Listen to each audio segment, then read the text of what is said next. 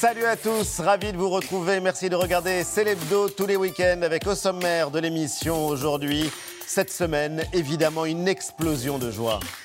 Qu'est-ce qui fait du bien? La terrassothérapie.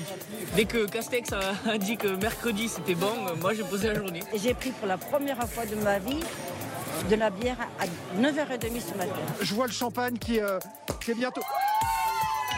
Ça va pas, non, ils sont complètement fous. Olivia, comment ça va? Ça va mieux. Et si derrière le retour à la vie normale, une page d'histoire s'était tournée Et si nous avions changé de société, peut-être même de logiciel C'est ce que pense l'un de nos grands intellectuels. Il est sociologue, directeur de recherche au CEVIPOF CNRS. Et pour lui, la révolution que l'on attendait est arrivée. Une révolution numérique et écologique et qui doit nous rendre optimistes. Jean Viard est l'invité de Célébdo. Le dossier de la semaine, un documentaire choc sur une pratique barbare, la chasse en enclos, sur le front, et Hugo Clément dévoile les secrets d'un monde opaque et très lucratif. Nous sommes dans le Vercors, au cœur d'un site qu'on a rarement l'occasion de visiter, un enclos de chasse. Dans ce type d'endroit, des chasseurs viennent tirer sur des cerfs ou des sangliers alors qu'ils sont emprisonnés derrière des clôtures et qu'ils n'ont aucune chance de s'échapper. C'est peu connu, mais il existe des centaines d'enclos de chasse dans notre pays. Nous allons nous immerger ce soir dans cet univers très secret et découvrir une réalité stupéfiante. Sur le front, à ne pas manquer dimanche soir à 20h50 sur France 5 et en avant-première dans Célébdo. Hugo Clément nous présentera ce film qui réveille les consciences jusqu'à l'Assemblée nationale où des députés viennent de proposer d'interdire ces pratiques scandaleuses. L'amour, les dynamiques amoureuses ont changé, constat que fait la journaliste Judith Duportail. Elle avait étudié nos vies sentimentales à l'ère des algorithmes et de Tinder. Elle publie un livre passionnant sur la vie amoureuse des années 2020. Une enquête qui est aussi le portrait d'une génération. Judith Duportail nous expliquera ce qu'est la dating fatigue et comment ne pas y succomber. Et puis après 20h, un événement, des amis qui se retrouvent, une série culte qui va renaître le temps d'un seul et unique épisode. It was an incredible time. We became best friends. Yeah, I'm gonna cry now. When I watch the episodes, I'm laughing out loud because you all make me laugh so hard. Oh my God! We felt like we had these friends. I love you guys so much. Friends revient pour le plus grand bonheur de ses millions de fans à travers le monde. Une série devenue un phénomène de la pop culture et qui connaît toujours un succès considérable 25 ans après. On en parle avec deux séries maniaques, la journaliste Ava Cahen et notre experte maison Eva Rock. Et puis un plaidoyer pour le moche. Oui, pour le moche. Arrêtons de dénigrer ce qu'on trouve laid, vulgaire, ringard. La journaliste mode Alice Pfeiffer viendra nous dire pourquoi le goût du moche si important dans nos vies. C'est l'hebdo, c'est maintenant.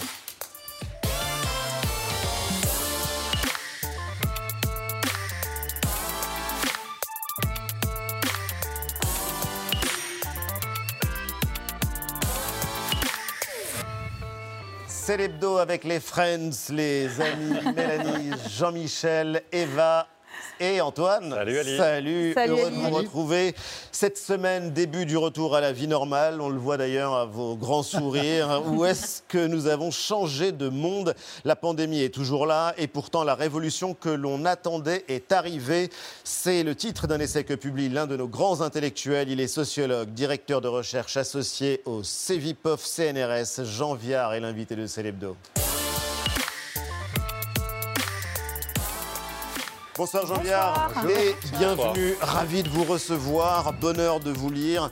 On est toujours en pleine crise et pourtant vous publiez un livre optimiste, ce qui peut surprendre par les temps qui courent. Qu'est-ce qui vous permet de rester optimiste? Mais les tragédies sont créatrices.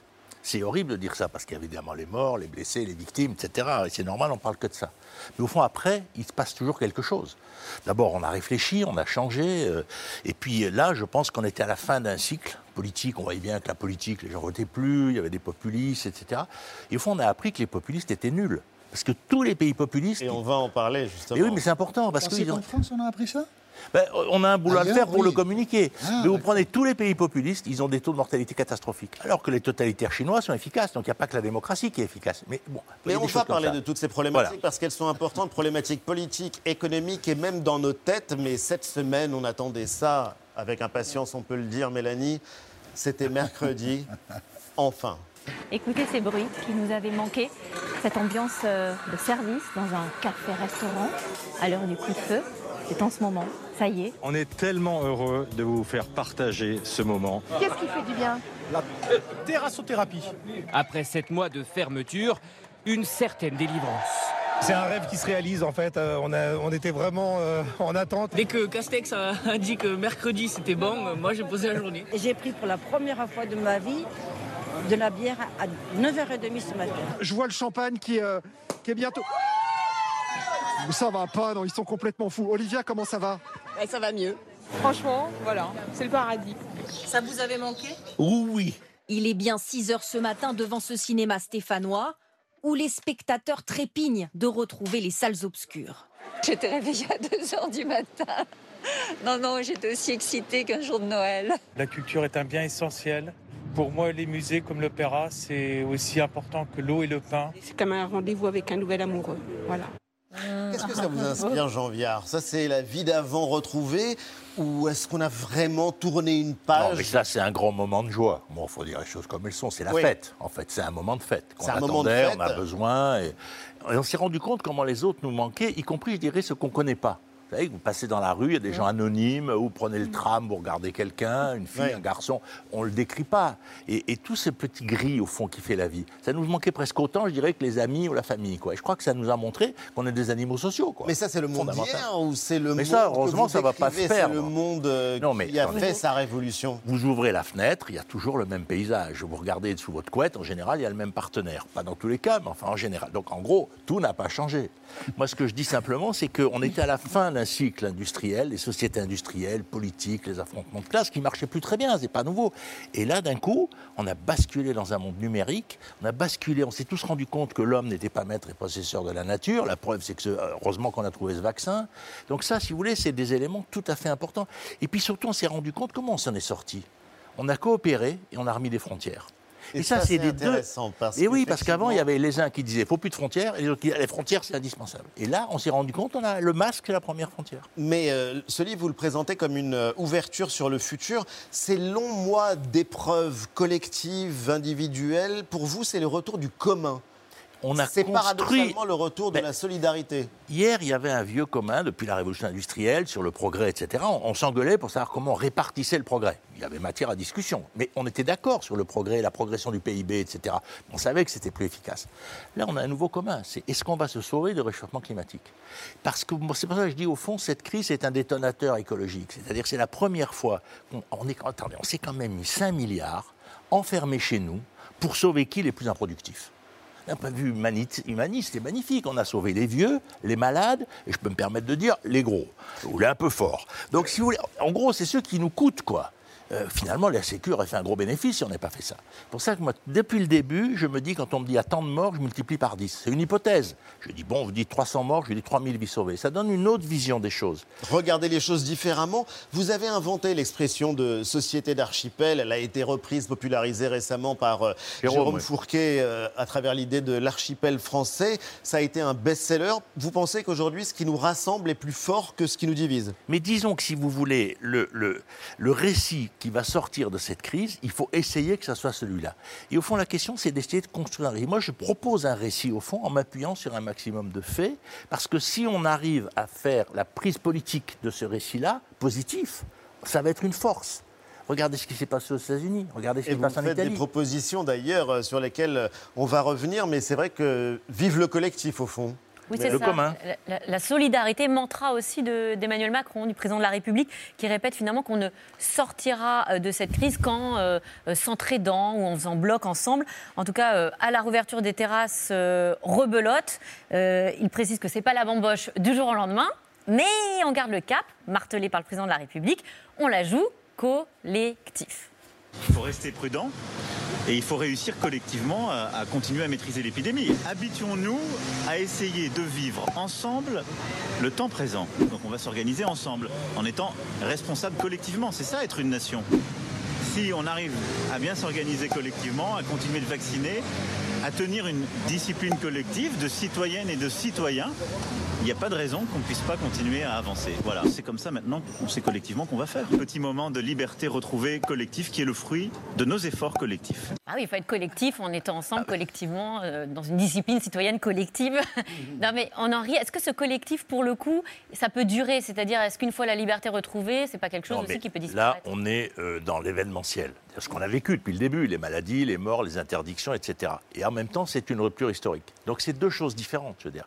Euh, toutes les grandes pandémies ont entraîné, par exemple, la modification de l'architecture. Vous regardez les dômes dans les églises italiennes, c'était à cause d'une grande pandémie pour mieux respirer. Donc ça entraîne des mutations.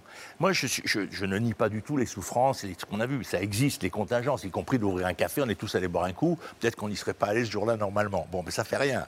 C'est bon, on a voulu faire une démonstration. Bon, mais après, on a une rupture historique qui marque les sociétés et qui va les marquer dans les années qui viennent. Si c'est ça qui est intéressant. Quand on vous lit, vous dites qu'on va vivre, alors vous appelez ça les dix glorieuses, comme on a vécu les 30 glorieuses euh, à la sortie de la guerre, comme euh, dans les années folles, les années euh, 1920, celles qui ont suivi euh, la, la Grande Guerre. Qu'est-ce qui vous permet d'affirmer ça? Mais deux choses. D'une part, le problème, c'est qu'on a basculé dans le monde numérique. Moi, je dis après 45, on a basculé dans le monde du pétrole. En gros, on s'est mis à se déplacer avec du pétrole. Avant, il y avait des gens qui avaient des voitures, mais enfin, la plupart des gens n'en avaient pas. Donc, le pétrole, guerre du pétrole, train, avion, etc. Nous, on a basculé dans le monde numérique. Dans les familles, dans les entreprises. Ça ne veut pas dire qu'on va plus se voir, mais ça veut dire qu'à chaque fois, on va se dire, on fait un zoom ou je me déplace. Qu'il y a une hiérarchie. Et d'ailleurs, il faudra souvent se battre pour se déplacer, parce que les patrons, 20% d'augmentation de productivité, jamais d'heures supplémentaires, moins de bureaux à louer, il va y avoir des patrons disent, oui, travaillez chez vous, travaillez chez vous. Donc ça va être un vrai souci. Donc numérique est devenu, à mon avis, le lien premier des hommes. Ça, c'est un changement gigantesque. Ensuite, on s'est vu qu'on pouvait tous faire la même chose sur la Terre. 5 milliards d'hommes qui font la même chose. C'était jamais arrivé. Donc, je ne veux pas dire qu'on va s'enfermer pour lutter contre le réchauffement climatique, mais dans l'histoire de l'homme, on va raconter ça comme un événement absolument magistral. Et puis la troisième chose, c'est que je crois que la question écologique est devenue centrale. Pas le parti écologique et des Verts, pas du tout. Mais on est en train de tous comprendre que le réchauffement climatique, je dirais, c'est la question de la survie. Et donc, ça va devenir la toile de fond du politique. On va s'engueuler. Il y en a qui veulent restreindre, accélérer, faire de la science, etc. Et puis, permettez-moi de dire, la science est redevenue légitime. Alors qu'on était tous en train de se dire science, progrès, est-ce que vraiment c'est bien Ah, Excusez-moi, la science a fait un boulot absolument inimaginable. Jean-Michel C'est vrai que votre optimisme, moi, il me, il me surprend un peu comme ça. Il y a, il y a d'autres facteurs. Déjà, la révolution numérique, euh, sans doute. Qu'est-ce que ça va entraîner en conséquences négatives pour euh, le nombre de commerces, les lieux où on se, où on se rendait, euh, euh, on se fait livrer? On a appris beaucoup de choses, on a appris à vivre différemment, mais peut-être au détriment de certains lieux où on pouvait trouver une forme de vie sociale. Puis d'autre part, c'est aussi une période où il y a une résurgence des religions, des affrontements, de l'intolérance. Il y a des éléments très contradictoires. Il n'y a pas que ce que vous décrivez, hélas. Non, mais on vit d'ailleurs autant la période des attentats, le risque de crise économique que la pandémie. Tout ça est mélangé sans qu'on puisse faire la différence. Et c'est difficile de savoir ce qui va dominer. C'est vrai. Mais en même temps, qu'est-ce qu'on a vu? On a vu monter le local et monter la livraison. Mais on le voyait déjà avant, ce n'est pas une innovation. C'est une accélération, ça. Une accélération. Moi, je pense que c'est un nouvel équilibre très fort. Parce que le télétravail, quelque part, c'est de la livraison, c'est le travail à domicile. Oui, oui. Amazon, c'est 21 millions de clients. Donc il faut faire attention au discours contre ces systèmes. Je ne parle pas des clip and collect, etc. Et après tout, en, quoi est-ce que c'est un, autre système Est-ce que c'est mieux les grandes surfaces dans le périurbain qui prenaient les terres agricoles? On ne part pas de rien. Bon, on est en train de parler grandes surfaces, c'est terminé les très très grandes, hein, pas les, les- les supermarchés. Là, on est dans des modifications. Moi, je ne suis pas un moraliste. On me dit, est-ce que c'est bien, est-ce que c'est pas bien? Est-ce que c'était bien les grandes surfaces? Pff, Ma grand-mère, elle n'y allait pas, il n'y en avait pas, elle portait ses petits paniers dans la rue. Est-ce que c'était mieux? Je veux dire, vous voyez, je ne suis pas pour ce genre de discours. Je pense qu'il faut essayer. Décrit, mais voilà, mais vous comprendre avez quand même la dynamique. préférence. Mais j'ai une préférence pour les gens qui créent, qui innovent et qui cherchent comment on peut vivre mieux. Et les territoires, Voilà. malgré tout. Après, euh, bah, attendez, il y a des dizaines de milliers de gens qui sont en train de déménager. Qu'est-ce qu'on a envie au fond? On- Les métropoles sont le cœur de la richesse du monde moderne. Ça ne va pas changer. Paris gagne d'ailleurs des emplois, y compris parce qu'on les pique à Londres. Ça leur fera les pieds de sortie de l'Europe. Donc c'est ça qui se passe. Mais elle perd des habitants. Mais elle perd des habitants. Elle a perdu 59 000 habitants ces dix dernières années. Ça va s'accentuer. Parce que c'est quoi l'idéal? C'est de venir à Paris un ou deux jours par semaine. Et ce qui est en train de se passer, c'est cette logique de- des deuxièmes lieux. Pour, con- pour continuer à ce que, ce que vous dites, euh, Jean Viard, la, la période qui commence à s'ouvrir va être euh, foisonnante. C'est ce, que, c'est ce que vous écrivez, c'est ce que vous dites. Comme ça, c'est déjà vu dans l'histoire, après chaque épidémie, après chaque guerre notamment. Une période pendant laquelle les tendances qui étaient en germe juste avant la crise euh, vont être renforcées. L'envie de changer de vie, donc, par exemple. Vous citez Jérôme Fourquet, qu'on évoquait tout à l'heure, de l'IFOP, qui déclarait au début de l'année que 10% des Français avaient l'intention de le faire. Un changement qui concerne 4 millions et demi, c'est 4 millions et demi de personnes. c'est pas rien, hein. un changement qui concerne surtout des urbains, euh, essentiellement, hein. des gens qui ont envie de quitter les grandes villes pour s'installer dans des villes moyennes, notamment pour se rapprocher du local, des espaces naturels, des forêts, de la campagne, un mouvement à rebours de ce qui se passe depuis près de 150 ans maintenant, à rebours de l'exode rural, hein, notamment, qui a vidé les campagnes pendant des décennies. Est-ce qu'on peut parler, et vous avez commencé à, à y répondre, mais est-ce qu'on peut parler d'exode des grandes métropoles aujourd'hui? C'est qu'on on peut parler du fait d'avoir deux lieux. Depuis la guerre, l'objectif, c'est la résidence secondaire dans les milieux aisés. Il y en a 3,5 millions et demi en France, euh, un peu plus si on compte ceux qui en ont en Afrique, on les compte jamais parce qu'on ne considère pas qu'un type de banlieue qui a une maison dans les montagnes algériennes, c'est une résidence secondaire. Mais bon, passons. On était sur ce modèle, au fond. Et d'ailleurs, la crise des Gilets jaunes, c'est quoi? C'est l'idéologie urbaine de l'accès en vélo, etc., qui casse le fait que 70% des gens des maisons avec jardin viennent travailler en voiture. 63% des Français ont un jardin. On a construit 16 millions. 63% des 60 Français non, ont un jardin. C'est contre-intuitif. Mais je sais, mais c'est la vérité c'est, euh, des chiffres. Il y a 16, on a construit 16 millions de maisons avec jardin pour 12 Non, millions d'appartements. euh, jusqu'à Jean-Michel. Bah, comme il y a beaucoup de gens qui habitent dans les villes, tous les gens qui habitent dans les villes, ils n'ont pas de jardin. mais Enfin, Mais, mais- mais la plupart des gens n'habitent pas dans les villes, ils habitent autour des villes. La, la crise politique qu'on connaît, les électeurs du populisme sont tous des habitants de, des zones pavillonnaires ou du rural profond, si aux États-Unis, en jardins, on Angleterre. supprime les populismes. Non, pas du tout. Mais on n'a pas construit de territoire politique pour ces populations, ni aux États-Unis, ni en Angleterre. Ni... C'est alors, toujours le même électorat.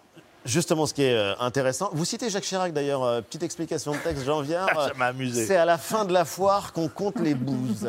Ben oui, Qu'est-ce que ça veut dire? Ça veut dire qu'on ne peut pas faire le bilan de ce qui nous arrive maintenant. Mais on peut malgré tout se projeter. On et vous peut se faites projeter des propositions et on pour fera- aller plus on loin. fera les comptes plus tard. Et alors, l'une des propositions que vous faites, elle est particulièrement euh, frappante. Je l'ai retenue parce qu'il faudrait donner deux voix à chaque citoyen. Chaque citoyen pourrait voter deux fois euh, là où il habite, là où il travaille. Oui, je- c'est- Pourquoi Ça me plaît beaucoup. Alors, disons une chose simplement. Les gens qui habitent autour, autour des villes, dans les lotissements, ne votent quasiment jamais. Pourquoi? Parce que j'habite à une heure de Paris. J'habite pas quelque part. Donc, pourquoi D'ailleurs, ils sont réunis où? Sur les ronds-points. Ils ne sont pas allés aux mairies, ils ne sont pas au conseil général. Ils ne savent même pas où ils habitent. Ils ne votent pas. Donc, effectivement, on a enlevé les milieux populaires des villes, on les a mis autour d'un lotissement, on leur a donné la propriété privée, de diesel, de salaire, et voilà. Bon, crise des gilets jaunes, crise du milieu populaire. Là, on est effectivement sur une logique qui est différente, si vous voulez. Pourquoi deux votes? Ben, Parce que si on vote là où on travaille et là où on habite, regardez Paris. Il y a un million de gens qui viennent tous les jours travailler. Oui, qui n'habitent On pas est des millions comme moi à venir à Paris tous les mois. Mon, mon- mon boulot a toujours été à Paris. Donc si on vote, et que d'un coup, vous avez un nouvel équilibre dans la ville, parce qu'une ville, c'est un moteur où il y a des habitants. Mais est-ce que c'est une ville fait, fait pour les habitants? C'est comme une gare. Moi, je pense que si le million de gens qui travaillent dans Paris votaient, mais on n'aurait pas les mêmes politiques publiques. On se battrait pour l'emploi, on se battrait pour que cette ville soit le cœur de l'Union européenne, avec aussi des logiques écolo. Attendez, je suis pas contre le vélo, etc. Mais, mais ce n'est pas l'objectif de la vie, c'est pas les géraniums et les bicyclettes. C'est quand même un mode de, de, vie. de Jean-Michel avant Eva. Ah, faire voter les gens euh, où ils travaillent et où ils vivent, euh, c'est une idée amusante, je sais pas. euh. Intéressante. Oui, très intéressante. Très Eva. intéressante. On va parler de l'intimité, parce que vous en parlez aussi du livre de la transformation du couple, notamment. Euh, on constate une baisse de la natalité en France. Euh, quel regard le sociologue que vous êtes pose sur cette donnée? Est-ce qu'il faut convaincre les Français de faire des bébés ou est-ce qu'il faut admettre qu'on aura besoin de, de recourir à l'immigration, voire les deux mesures, comme euh, le, le prône euh, François Bayrou cette semaine dans une note qu'il a adressée euh, De toute façon, l'immigration, euh, c'est pas vraiment un choix. Je veux dire, on peut la réguler si on veut, mais enfin, je veux dire, vous empêcherez pas. Il y a toujours eu l'immigration, et il y a effectivement, quand il y a face de nous une population qui se développe massivement, on peut les aider à se développer, ce qu'on fait d'ailleurs très peu. Donc, il y aura toujours un peu de migration. En gros, dans l'augmentation de la population française depuis 50 ans, il y a un tiers immigration, un tiers naissance, un tiers augmentation de l'espérance de vie. En gros, il y a à peu près trois raisons qui font que la population augmente. Bon. Nous, là, on a une baisse de la natalité. Alors là, pendant la crise, elle est très violente. Mais on verra après, parce que souvent, c'est des bébés reportés, si je peux me permettre. Parce Oui. qu'on s'est dit, bon, pendant la crise, je ne vais pas faire un enfant maintenant, je ne sais pas où on va, etc. Mais ce qui est vrai, c'est que la natalité baisse. En Europe, en France, on est le pays, on est deux, un- les plus puissants, parmi les pays où l'avortement est autorisé. Parce qu'il y a des pays où, bon, les contraintes ne sont pas les mêmes, euh, mais on est le pays où on fait encore le plus d'enfants, mais on en fait moins. Et il faut dire aussi qu'on en fait beaucoup dans les communautés immigrées, peut-être plus que dans certaines autres communautés. Il faut dire les choses, c'est pas honteux de le dire comme ça. Bon, les Italiens viennent de décider une prime de 54 000 euros par enfant répartie sur 18 ans. En gros, ils inventent les allocations familiales euh, qu'on a depuis longtemps. Est-ce que c'est un objectif? Oui, je pense que c'est un objectif parce que ça transmet une culture. Et qu'effectivement, un patrimoine culturel doit être transmis. Je ne sais pas combien il faut de gens pour le faire, mais il faut effectivement, c'est légitime qu'une société fasse des enfants, les éduque, pourrait le faire mieux.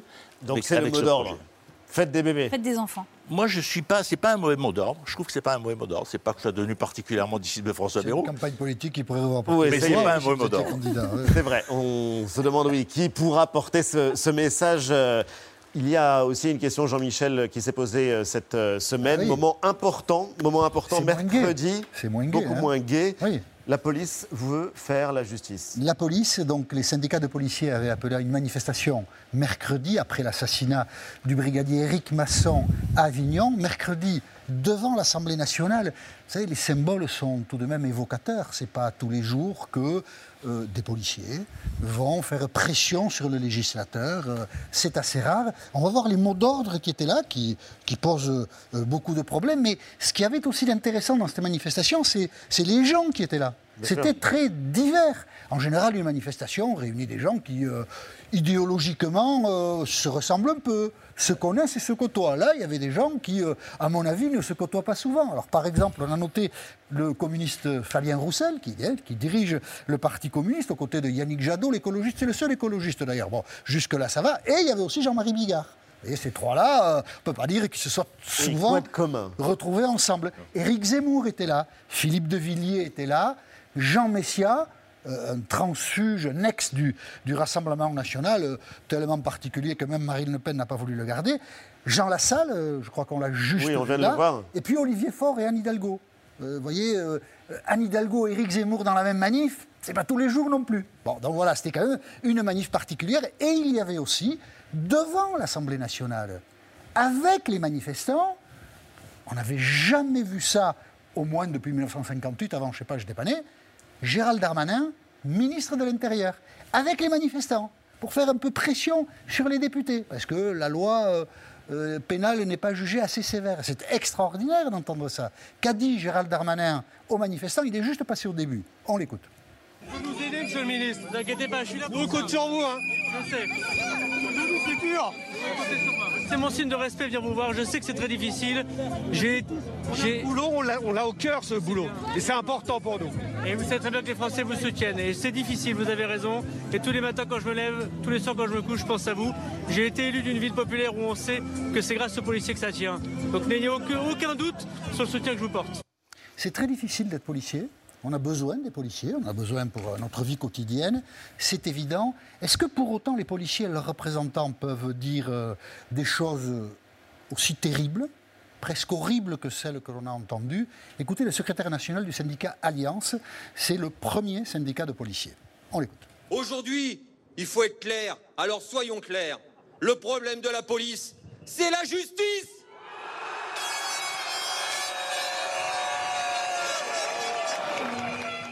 Je pense que la police a d'autres problèmes que la justice.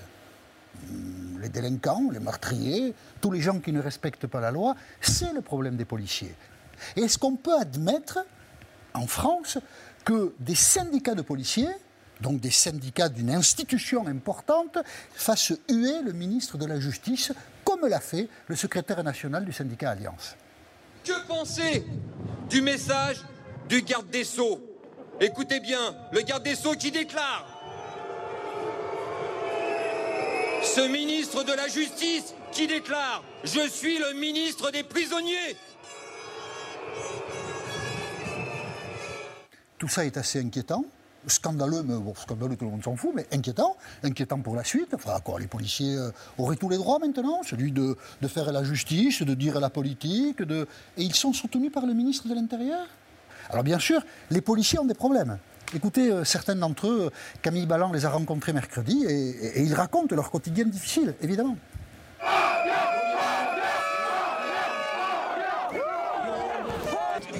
sont vos revendications aujourd'hui Notre demande, c'est la création d'un observatoire de la réponse pénale pour que les peines euh, prévues soient appliquées. Pour vous, le métier, il est de plus en plus dur? Et bien, et bien sûr qu'il est de plus en plus dur. On s'y retrouve plus, on comprend plus rien. quoi. Euh, L'État, on n'est pas soutenu. Euh, la justice, pour nous, euh, il n'y en a pas, c'est pas compliqué. Voilà, c'est- un sentiment de ras-le-bol énorme. On peut comprendre. Mais on voit bien aussi que dans cette période difficile, les boussoles indiquent le Sud. Hein, vous en venez du Sud. Je vous propose d'écouter Olivier Faure, le secrétaire national du Parti Socialiste. Ce qu'il a dit, personne ne l'avait jamais dit avant et personne ne le dira jamais après. La réalité, c'est qu'il faut que la police puisse avoir non pas le sentiment d'être dépossédé, comme c'est le cas aujourd'hui, des peines qui sont ensuite administrées aux prévenus, aux condamnés, mais euh, qu'elle puisse suivre, continuer à avoir un avis sur la question. Enfin, si les policiers euh, doivent donner leur avis sur les jugements, euh, voilà. Quel regard porte le, le sociologue sur euh, cette manifestation d'une institution euh, fondamentale de la République? Sur la dérive du Parti Socialiste, rien. Après, sur effectivement l'émotion après l'assassinat d'Éric Masson, on peut le comprendre. Oui, bien sûr. Euh, c'est un jeune homme, il a un contrôle de la chiche ordinaire, euh, il se trouve que pour une raison qui nous échappe, un crétin lui a tiré dessus. Il, s'est fait attraper, c'est une excellente nouvelle, et c'est normal qu'il police. Après, l'opposition police-justice, vous pourriez trouver des manifs il y a 30 ans où il criait déjà contre le ministère de la Justice. C'est pas complètement nouveau. Ce qui est vrai, c'est que une partie de leur travail n'a aucun sens. Ils passent leur temps à courir après des dealers, et puis ensuite, la drogue est toujours partout. Donc, si vous voulez, on a là, ils ont le sentiment qu'en gros, ça ne sert à rien. Et quelque part, ça sert à rien, puisqu'il y a 900 000, 900 000 consommateurs par jour et 5 millions de consommateurs en général. Donc, on est là dans une logique un peu absurde qui fait qu'effectivement, leur travail s'use. Après, c'est vrai que l'État souvent confond autorité et sécurité et qu'on est un des rares pays où la police est autant nationale. Alors qu'en fait, la sécurité est d'abord un problème local. Est-ce qu'il n'y a pas là aussi des problèmes d'organisation très forts? Et puis le fait que l'État finance mal, paye mal ses enseignants, ses soignants et ses policiers. À un moment, on, fait- on paye mal les gens, quelque part, ils ne sont pas respectés parce que les policiers, regardez le nombre d'heures supplémentaires qu'ils n'ont pas touché depuis des années. C'est des sommes énormes. D'un mot, le rapport des Français à leur police, est-ce que ce qu'on voit depuis quelques mois, quelques années, depuis le mouvement des Gilets jaunes, pour le dire vite, c'est nouveau ou est-ce que ça a déjà eu lieu? C'est très difficile. Moi qui suis un ancien de 68, je crains d'avoir crié quelques conneries à l'époque. Heureusement, il n'y avait pas d'enregistrement. Je ne me rappelle plus vraiment. J'oublie, je nie. Mais enfin, bon, c'est pour dire qu'on est. Il y a prescription. Il y a prescri- Non, mais c'est pour dire il faut être extrêmement précis là-dessus. Et je pense que la France doit se poser des questions parce qu'il y a des pays d'Europe où les prisons sont vides. Donc, ce n'est pas les sociétés modernes qui génèrent de la délinquance. C'est un type de société française qui, sur ces questions, regardez ce qu'ils ont fait. J'arrête. Là où ils ont mot la mort de George Floyd, ils ont fait quoi? Ils ont diminué les crédits de la police, mais augmenté les crédits des travailleurs sociaux. Donc, si vous voulez, c'est tout ça en même temps. Vous discutez avec des policiers, vous le dites, mais mettez plus d'éducateurs, on aura moins de travail. En France, on a supprimé les éducateurs, on a arrêté de financer les associations et on voudrait que ça se passe bien. C'est pas possible. Vous restez avec nous, euh, Jean Viard. Euh, L'écologie, vous en parliez, elle est au cœur de cette euh, révolution que vous décrivez. Et justement, c'est maintenant l'enquête de la semaine, un documentaire choc sur la chasse en enclos, une pratique barbare, un business florissant. Sur le front de la chasse en enclos, c'est le documentaire qui sera diffusé dimanche à 20h50 sur France 5. C'est très impressionnant. Avant d'accueillir Hugo Clément, bande-annonce. Bonsoir et bienvenue sur le front. Nous sommes dans le Vercors, au cœur d'un site qu'on a rarement l'occasion de visiter, un enclos de chasse. Dans ce type d'endroit, des chasseurs viennent tirer sur des cerfs ou des sangliers alors qu'ils sont emprisonnés derrière des clôtures et qu'ils n'ont aucune chance de s'échapper. C'est peu connu, mais il existe des centaines d'enclos de chasse dans notre pays. Nous allons nous immerger ce soir dans cet univers très secret et découvrir une réalité stupéfiante. Vous verrez aussi des images à peine croyables venues du Texas. Là-bas, des enclos de chasse proposent de tirer sur des animaux exotiques comme des zèbres et même sur des espèces qui ont disparu à l'état sauvage. Aux États-Unis comme en France, des citoyens se lèvent pour faire interdire ces pratiques et abattre les clôtures. Je vous emmène ce soir dans le monde opaque des enclos de chasse. Et le journaliste Hugo Clément est l'invité de Célébdo. Salut Bonsoir. Et bienvenue Hugo. La chasse en enclos, c'est un univers euh, très opaque, c'est un univers aussi qui est euh, méconnu et c'est vrai qu'on découvre des tas de choses. Jean-Michel, vous ne connaissiez pas cette, euh, entendu. pratique. Euh, Sur le front, euh, le monde opaque des enclos de chasse sera diffusé dimanche à 20h50 sur France 5. Vous avez enquêté en France, dans le Vercors, en Sologne, aux États-Unis, au Texas, dans une ville, Huntsville par exemple. Ça ne s'invente pas. pas, la ville de la chasse. Et c'est un documentaire documentaire qui euh, est assez exceptionnel parce qu'il a au moins cette qualité d'éveiller les consciences. Brigitte Bardot a lancé un appel à la ministre Barbara Pompili après l'avoir vu. Elle euh, lui demande l'interdiction de ces enclos de chasse. À l'Assemblée nationale, Plusieurs députés se sont réunis pour proposer une loi pour interdire ces pratiques. Alors, chasse en enclos, pour Jean-Michel et pour tout le monde, définition La chasse en enclos, ce sont des terrains privés qui sont clôturés, soit avec des grillages, soit avec des murs, et dans lesquels on met du gibier, euh, des cerfs, des sangliers, mais aussi des animaux euh, exotiques. Euh, et les chasseurs viennent à la journée payer euh, 500 euros pour un sanglier, 800 euros pour un cerf, 5000 euros aux États-Unis pour un zèbre, euh, pour chasser des animaux qui ne peuvent pas s'échapper puisqu'ils sont euh, bloqués euh, par des clôtures. L'objectif, c'est euh, de faire une sorte de parc d'attraction pour chasseurs où les personnes qui viennent et qui payent sont certaines de rentrer avec euh, l'animal euh, qu'elles sont venues tuer. Qu'est-ce qui est euh, le plus scandaleux? Est-ce que c'est le nombre, par exemple, de ces euh, enclos? En France, on en compte euh, pas loin de 500, ce qui est assez considérable. C'est un univers qui est secret, opaque, puisqu'il n'est pas ouvert à tous. euh, Et il y a une association One Voice que vous avez rencontrée et qui se bat pour les droits des animaux et elle a pu infiltrer certains de ces enclos. Tout est fermé. Les animaux ne peuvent pas se sauver. Donc en fait, si vous voulez, si vous les tirez pas à une battue, on fait cinq battues. Vous aurez toujours une occasion de faire dans la journée. Vous êtes autorisé à prêter ce que vous voulez. Je m'appelle Muriel, j'ai 55 ans, je suis présidente de One Voice. Nous avons infiltré la chasse en enclos pour montrer les atrocités qui s'y perpétuent. Ils ont payé pour avoir la garantie de pouvoir tuer.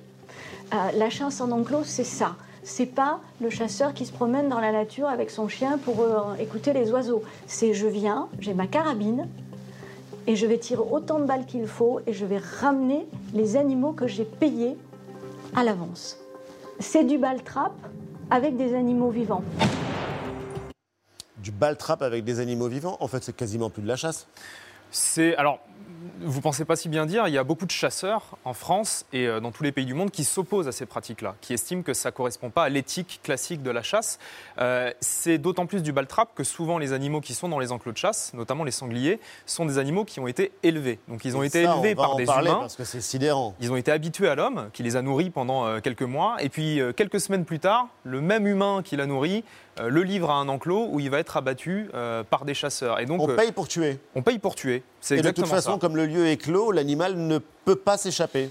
Alors, certains vous diront, il y a des grands enclos de chasse de plusieurs centaines d'hectares, donc ils peuvent échapper à quelques battues, mais on le voit dans l'enregistrement. Si vous n'y arrivez pas à une battue, vous inquiétez pas, on va en refaire autant de fois que nécessaire pour que vous ayez l'animal que vous avez payé. Alors, ce qui est dingue, c'est que c'est un scandale, très honnêtement. Enfin, c'est une pratique qui est vraiment barbare. La parole, quand même, à la défense. Parce qu'on l'entend dans- dans- sur le front. C'est assez rare. L'un de ces organisateurs de chasse en Sologne, Benjamin Tranchant. Il veut aussi mettre en avant ses principes. Certains résidents de la forêt ne sont chassés qu'à l'approche, à pied, et pas depuis les miradors. C'est l'animal magistral qui, représente toute la forêt pour moi. En tout cas, dans mon éthique de la chasse, un, gros cerf qu'on a la chance de voir, ce qui est extrêmement rare, ne se tire pas en battu.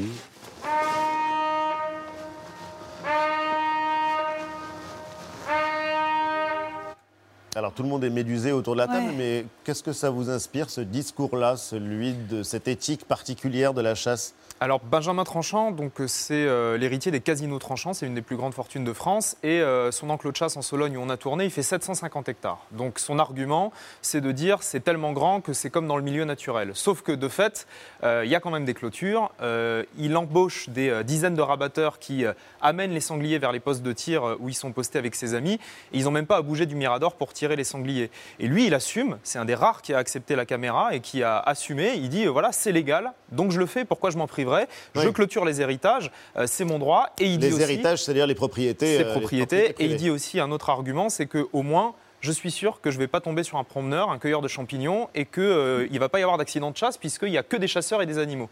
Il n'y a pas de promeneurs dans ces, dans ces terrains. C'est un autre argument pour C'est défendre la chasse en un enclos. drôle d'argument. Alors bon, euh, il est. euh, Il est étranger à la cruauté comme ça. de- Pour lui, c'est pas la de la, voilà, pour lui, c'est pas de la cruauté. Pour lui, c'est de la Et chasse. c'est légal, mais il n'y a pas de loi qui permette de faire fermer ces enclos de protection animale. bah, il y a une proposition de loi maintenant qui vient d'être déposée par euh, quelques il n'y a pas de loi qui existe aujourd'hui Non. qui permette c'est- d'attaquer ces lieux-là. Ça C'est totalement légal. Euh, en fait, les enclos de chasse ne sont pas soumis au droit de la chasse classique. C'est-à-dire, par exemple, qu'il n'y a pas de saison de chasse dans les enclos de chasse. On peut chasser toute l'année.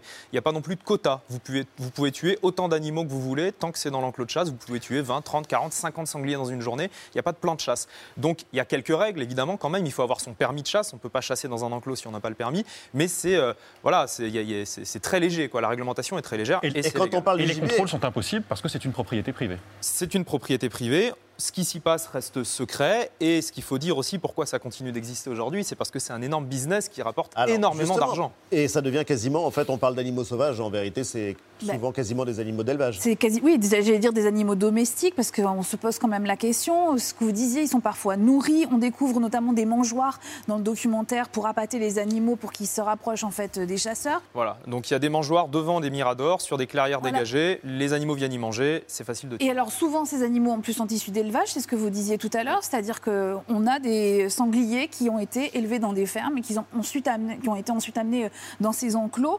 Euh, ça ressemble plus du tout à des animaux sauvages. Euh, et par ailleurs, ce que vous disiez aussi, c'est que ça génère une économie, tout ça. Ah oui. Parce qu'il y a le prix, évidemment, de, des chasseurs qui euh, vont faire euh, ces, ces parties de chasse en enclos, Mhm. euh, le prix du sanglier aussi. Les éleveurs de sangliers, eux, ils sont tranquilles en termes de rentabilité, non? Oui, et ils sont, alors, ils, ils sont conscients que c'est quand même un business qui est menacé à relativement court terme. C'est-à-dire qu'ils ils savent que l'opinion est très majoritairement opposée à ça. Ils savent qu'il risque d'avoir des, des- des changements de, de- de législation. Mais effectivement, euh, il y a des élevages de sangliers uniquement pour la chasse. Et d'ailleurs, votre documentaire lance ce mouvement. Jean-Pierre, qu'est-ce que ça vous inspire, vous qui aimiez euh, l'idée de réenchanter les Non, mais- territoires On en est loin, très loin. C'est vrai, quand on voit ça comme ça, ça fait sursauter. Mais je vais vous dire simplement une chose. Euh, et vous êtes déjà allé dans un abattoir? Oui. Donc je veux dire. Ça ne la- me choque pas tellement, en fait, ça. Mais non, mais c'est-à-dire que le rap- le- l'animal me pose problème, le fait de le manger me pose problème. J'en mange, mais ça me pose problème. Et à la limite, euh, est-ce que je préfère qu'il ait été abattu ou qu'il soit mort dans un abattoir? C'est pas ça ma question. c'est ça qui est c'est compliqué. le- la sauvagerie des hommes. Ça vous choque pas, ça?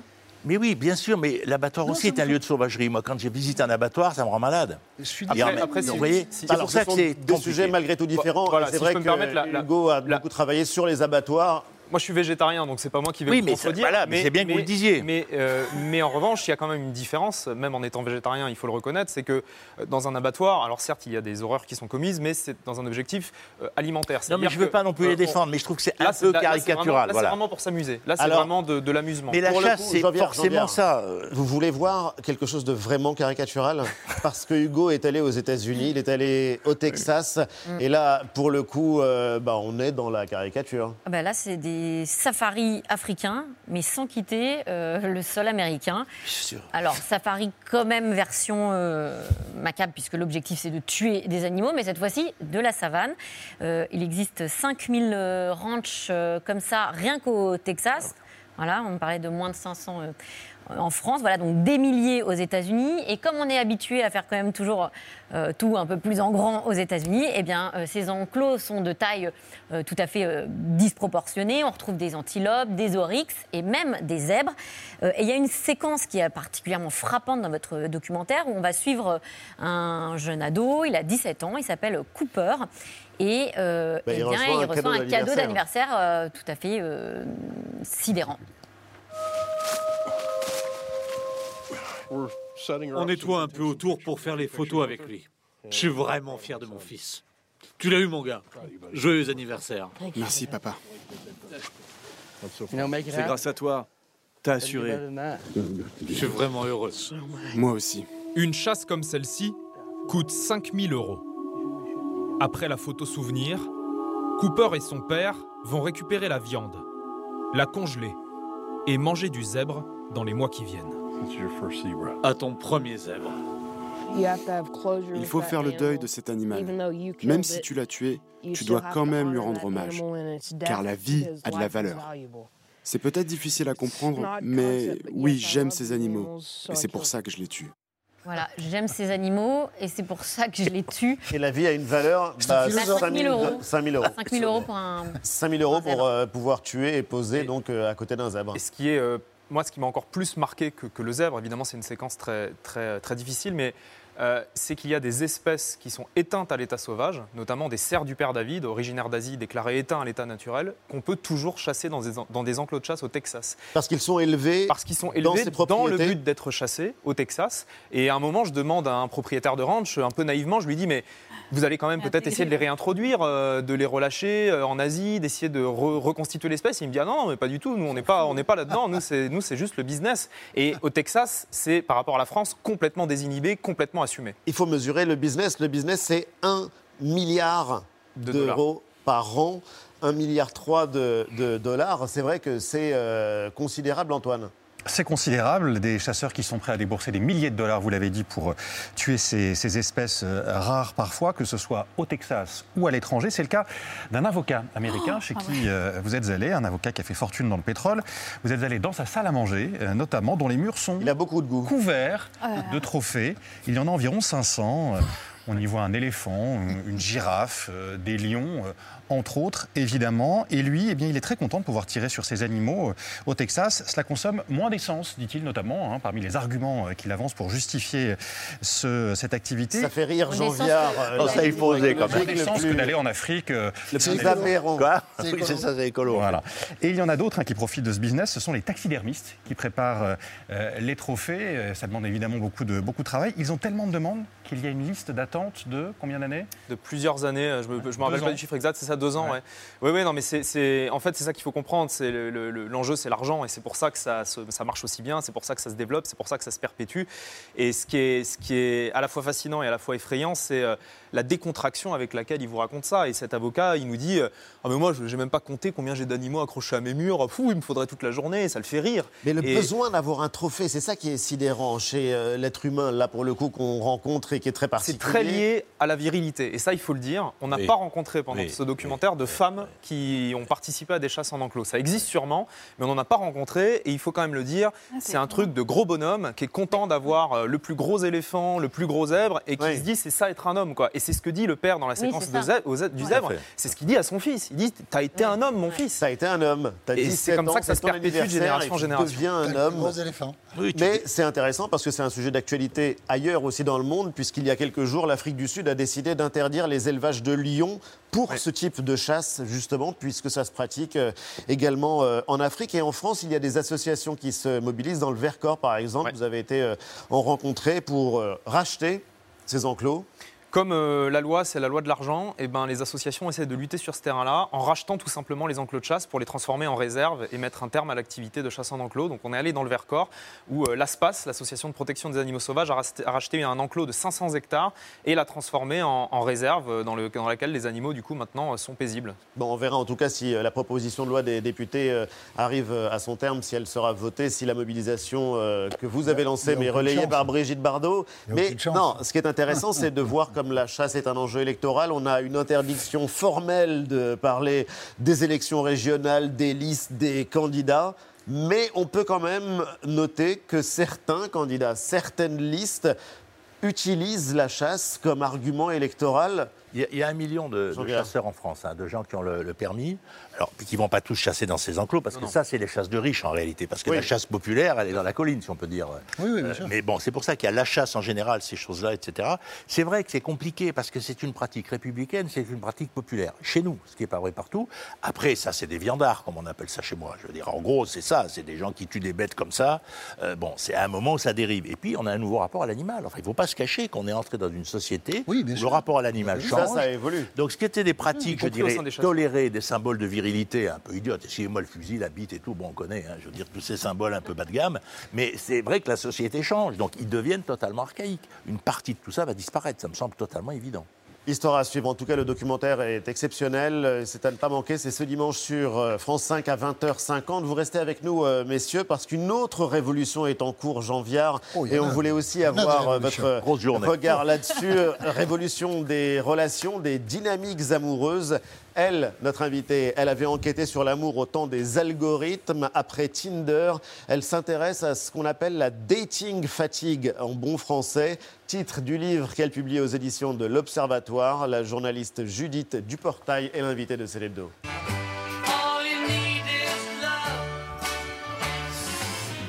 Bonsoir Judith Duportail et bienvenue. All You Need Is Love. Est-ce que ça aurait pu être aussi le titre de votre livre? Ah oui, ça aurait été un super titre, mais encore en anglais du coup. Mais il était pris par les, les Beatles parce que ce livre, c'est à la fois une enquête, c'est un livre personnel, c'est aussi le portrait d'une génération et de phénomènes euh, de notre époque.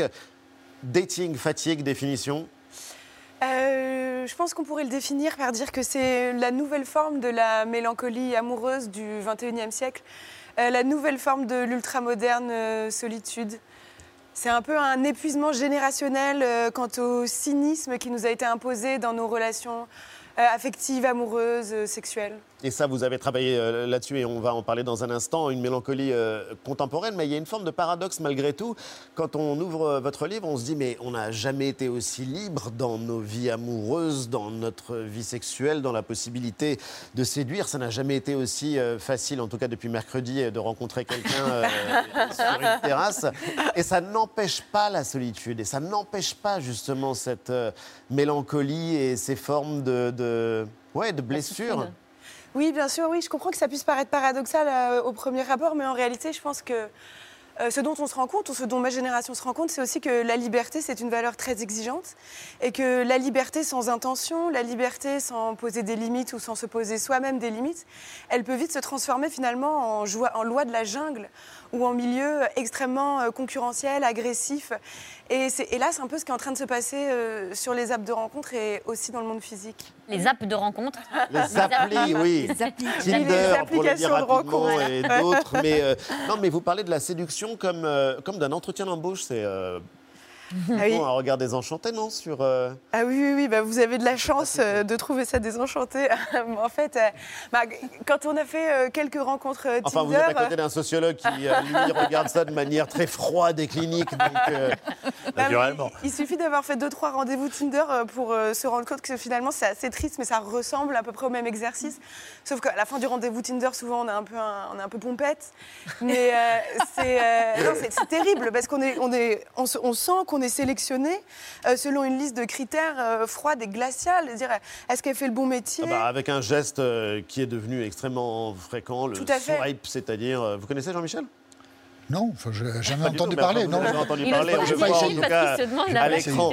Vous avez présenté justement comme la Française qui avait défié Tinder et vous avez décidé de faire une sorte de pause de pause affective et d'enquêter sur la nature de nos relations à l'heure du swipe, justement des rencontres virtuelles, parce qu'on est tous contaminés, même si on n'utilise pas les applis. Oui, ça c'est vraiment une chose dont je suis convaincue et que j'ai constaté dans mes travaux, c'est que euh, on peut se sentir protégé si on décide de ne pas télécharger Tinder, mais en fait, c'est un leurre. Euh, les valeurs, entre guillemets, ou la culture Tinder, euh, c'est propagé à l'ensemble, en fait, de, des modes de séduction entre hommes et femmes dans, l'ensemble de la société, de la même manière que Uber a une influence sur le droit du travail ou Deliveroo sur la restauration. Jean-Michel, vous vouliez non, je intervenir je, Soit vous poser une question, soit vous suggérer le sujet d'un prochain livre sur le coup de foudre, l'amour. Ça existe toujours, quand même? Alors ça existe toujours. Non Ça a disparu? Ah bah, c'est une question euh, Évidemment que l'amour existe encore. Ah. Par contre. Euh, rassurez. Par contre. Non, mais il y a une sociologue, Eva Illouz, euh, qui a écrit, qui a écrit La fin de l'amour. Non, par contre, très sincèrement, sur les applications de rencontres, euh, vous avez beaucoup plus de chances, même les statistiques commencent à sortir.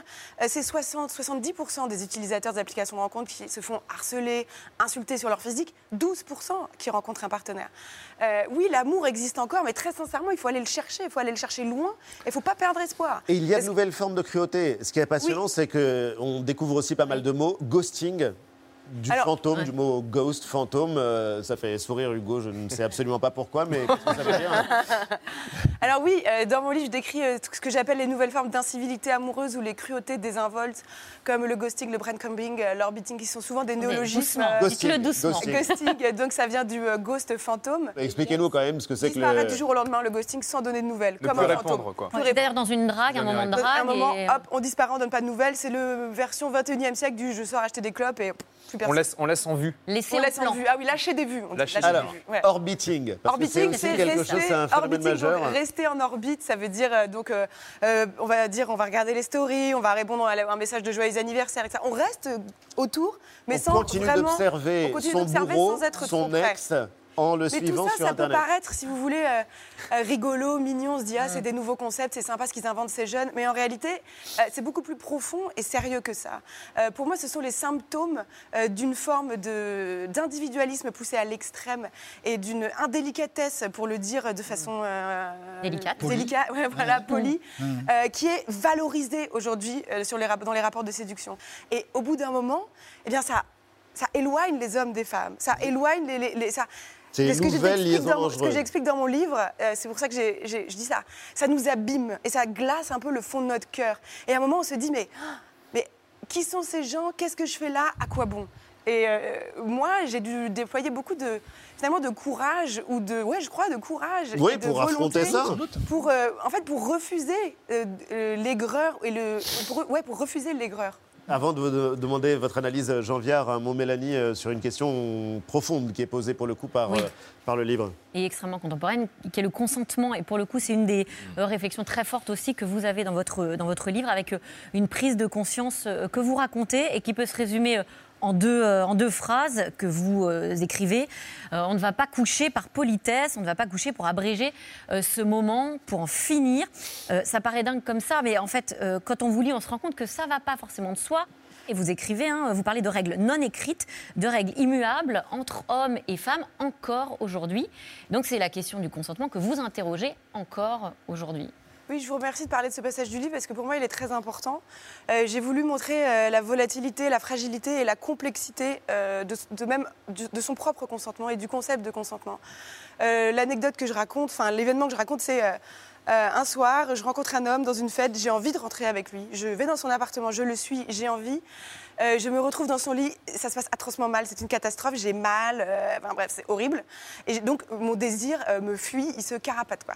Et donc là, je me retrouve à me dire bon, comment je fais? Et alors peut-être vous allez vous dire euh, que j'ai pas de personnalité ou que je suis trop faible ou quoi que ce soit. Et moi, je sais qu'on est des centaines, on est des milliers, on est des millions de femmes à s'être retrouvées dans cette situation et à cette et à cette dit presque, je l'ai suivi, je suis là, maintenant quand même, je vais au bout. Enfin, à se dire quelque part qu'on lui devait quelque chose ou à C'est le titre de votre chapitre d'ailleurs. oui, c'est ça. Qu'est-ce que, tu croyais Parce que croyais c'est ce qui me. Qu'est-ce que ce tu croyais. Et puis c'est vrai que ça Ouais. décrit malgré tout des rapports de force. euh, C'est ça. Et finalement, moi, j'ai attendu la trentaine pour me faire cette promesse. C'est ce que je raconte dans mon livre. Plus jamais de ma vie, je ferai l'amour par politesse ou pour, euh, pour, euh, pour, euh, par peur de blesser un ego. Mais dit comme ça, ça a l'air simple. Mais après, ce- cet, homme, quand je lui explique, en fait, non, on- maintenant j'ai envie de dormir. En fait, non, j'ai plus envie parce que, bah, euh, voilà, j'ai plus envie. Et ben, je me fais engueuler. Je me fais engueuler et je pars à 5 h du mat toute seule sous la pluie avec le mascara qui coule et je me dis mais ce monde est, est- est tellement triste quoi. Ce monde est tellement triste. Et il est temps de le changer. Ouais. Il est temps de le changer. Ouais. Jean Viard, euh, quel regard euh, portez-vous? Est-ce qu'il y a quelque chose de nouveau sous le soleil de, l'amour? Vous savez, le service militaire à la fin du 19e a généralisé le bordel pour les garçons. Donc ils ont transformé leur rapport aux filles en passant par le bordel. Après, on a la télé-porno qui fait que tous les amadeurs à 10-12 ans regardent des films porno. Moi, je trouve ça absolument catastrophique. Leur image qu'ils ont. Mais c'est comme ça, c'est en libre accès. hein. Bon, il suffit de taper porno ou sexe et vous avez ce que vous voulez. Donc je veux dire, et là, au fond, c'est un, un nouveau système. Donc, si vous voulez, il n'y a pas de, de- rapport homme-femme qui soit naturel, je dirais, d'une certaine façon. Vous voyez, Euh, effectivement, ce que vous dites est très juste, le consentement, etc. Avec une autre chose, c'est qu'on fixe nos couples vers 30 ans. Donc, on- on a nos premiers rapports sexuels à 16 ans, 16 ans et quelques mois. Au fond, on a 14 ans d'entraînement, si je peux me permettre. Alors, on a inventé ces systèmes-là. Bon, moi, je suis de la génération d'avant, je suis bien content, finalement, d'avoir échappé. Encore qu'après 68, il ne faut pas croire qu'on se représente tous que c'était folie, bonheur et amour toute la journée la dans les communautés. mais arrêtez de, de- Bon, de- voilà. de- de briser les mythes. Je ne brise pas les mythes. C'était une période merveilleuse que je revendique comme telle. Mais ce que je veux dire, c'est qu'il y a en permanence des constructions des codes et les objets techniques interviennent dedans. Le bordel et l'armée, euh, le, le film porno, euh, les Tinder, ça codifie. Alors, est-ce qu'on peut sortir de ça et être dans la vérité du rapport entre un homme et une femme? Merci à tous les trois. On était vraiment ravis de vous recevoir dans Célébdo. Judith Duportail, Dating, Fatigue, Amour et Solitude au pluriel dans les années 2020 aux éditions de l'Observatoire. Et on le recommande chaleureusement, Mélanie. Mais tout à fait. Hugo Clément sur le front, c'est un documentaire important sur le monde opaque des enclos de chasse et ce sera à voir dimanche soir à 20h50 sur France 5. Et puis la révolution que l'on attendait est arrivée, Jean Viard. Longtemps après mai 68, une vraie révolution de fond. C'est un livre engagé et très intéressant sur l'époque que nous traversons. Merci infiniment à tous les trois. Merci. Juste après la pub, un événement, la bande de potes la plus connue au monde se retrouve. Ouais, on est déjà là. Ça se passe aussi à la télé. Les Friends revient et puis on vous parlera d'un plaidoyer pour le moche. Pour le moche, vous avez bien entendu, on en parle juste après ça. Salut à tous.